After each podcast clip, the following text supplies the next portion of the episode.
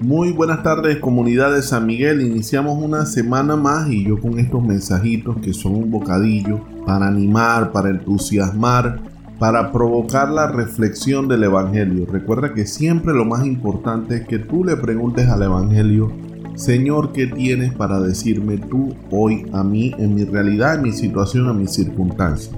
Andamos de patronales en la iglesia, o sea, primero celebramos Pentecostés, Después celebramos Jesús sumo sacerdote, celebramos a la Santísima Trinidad y hoy hay una fiesta también, la fiesta de la Anunciación. Ya escucharon el Evangelio en el café y hoy entonces quiero compartir tres ideas, solo tres ideas. Lo primero es de qué le hablas a los niños en la casa. Esa sería la primera. La segunda es sanando a otros encuentro yo mi sanación.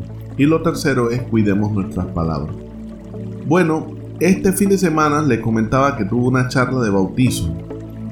Le preguntaba a los padres de qué le hablan a los niños. O sea, a veces le echamos a los niños cuentos de la caperucita roja o yo no sé qué cosa. Pues.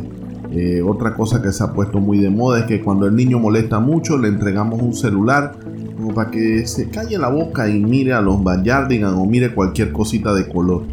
Pero qué importante uno orar con el bebé orar con el niño. Y cualquiera pudiera decir, hermano, pero es que no me entienden. Y además que están dormidos. Ellos no entienden de esas cosas. Pero fíjate hoy en el mensaje de la Anunciación. ¿Quién saltó en el vientre? Juan. Es decir, Juan reconoció la presencia del Espíritu Santo en la voz amorosa de la Virgen María. El bebé escucha, siente y es capaz de entender y absorber la palabra de su Señor sea en la barriga o sea en la cuna, sea despierto o sea dormido.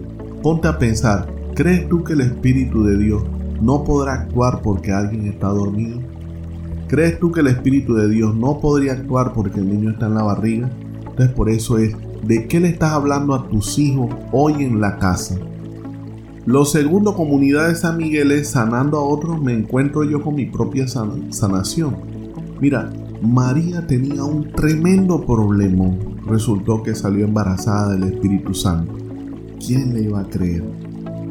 Mira, digamos que tenemos a este amiguito que es la tortuguita, esta imprudente, y le digamos, oye, hay una amiga tuya, un familiar tuyo que tiene un problema. ¿Qué hubiera respondido ella?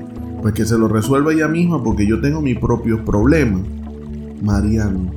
María tiene su problema, un gran problema y sale al encuentro y al servicio del hermano. Se olvida de sí misma para ir al encuentro del otro y llevar sanación y llevar esperanza y llevar alegría. A veces estamos muy encerrados en nosotros mismos, con mi realidad, porque a mí me duele, porque a mí me pasó, porque a mí me dijeron, porque a mí me hablaron. O sea, y todo gira en torno a mí, al yo al egocentrismo.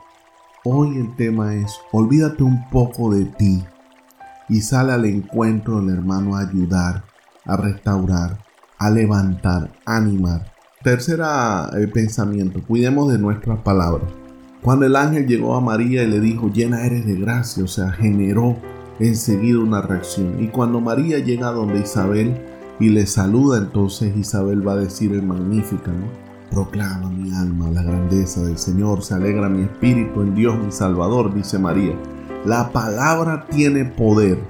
Alguna vez le he contado este ejemplo, cuando Dios no quiera nunca estemos nosotros en una situación de esa, pero muchas personas le pasó hoy, les pasará mañana. Van a que le lean un diagnóstico con el doctor y le dicen, los exámenes dicen que tienen cáncer. Ah, la persona siente que se le viene la vida abajo. Son palabras de muerte. ¿Cuáles son las palabras de vida para restaurar a nuestra familia? ¿Cuáles son las palabras de vida, mis queridos hermanos, para levantar a nuestra comunidad? ¿Cuáles son nuestras palabras de vida para ayudar a restaurar a las catequesis familiares de confirmación pastoral juvenil, a los grupos de seguimiento, a las familias, al matrimonio? ¿Cuáles son las palabras de vida que tu esposo hoy le dijiste a tu esposa y esposa que le dijiste a tu esposo? ¿Cuáles son las palabras de vida que le dijeron hoy a sus hijos? ¿Cuáles son las palabras de vida? María, llena del Espíritu Santo, da palabras de vida hasta el punto que Juan salta en el vientre porque se acercó el arca de la alianza. la nueva arca de la alianza, que es María, que acerca al Emanuel, el Dios con nosotros. Ayer ese Emanuel cerraba el Evangelio diciendo, estaré con ustedes hasta el fin de los tiempos. Dios le bendiga hermanos en el inicio de esta semana. Oramos por nuestros enfermos, oramos por nuestros difuntos y nos preparamos para seguir adelante como comunidad.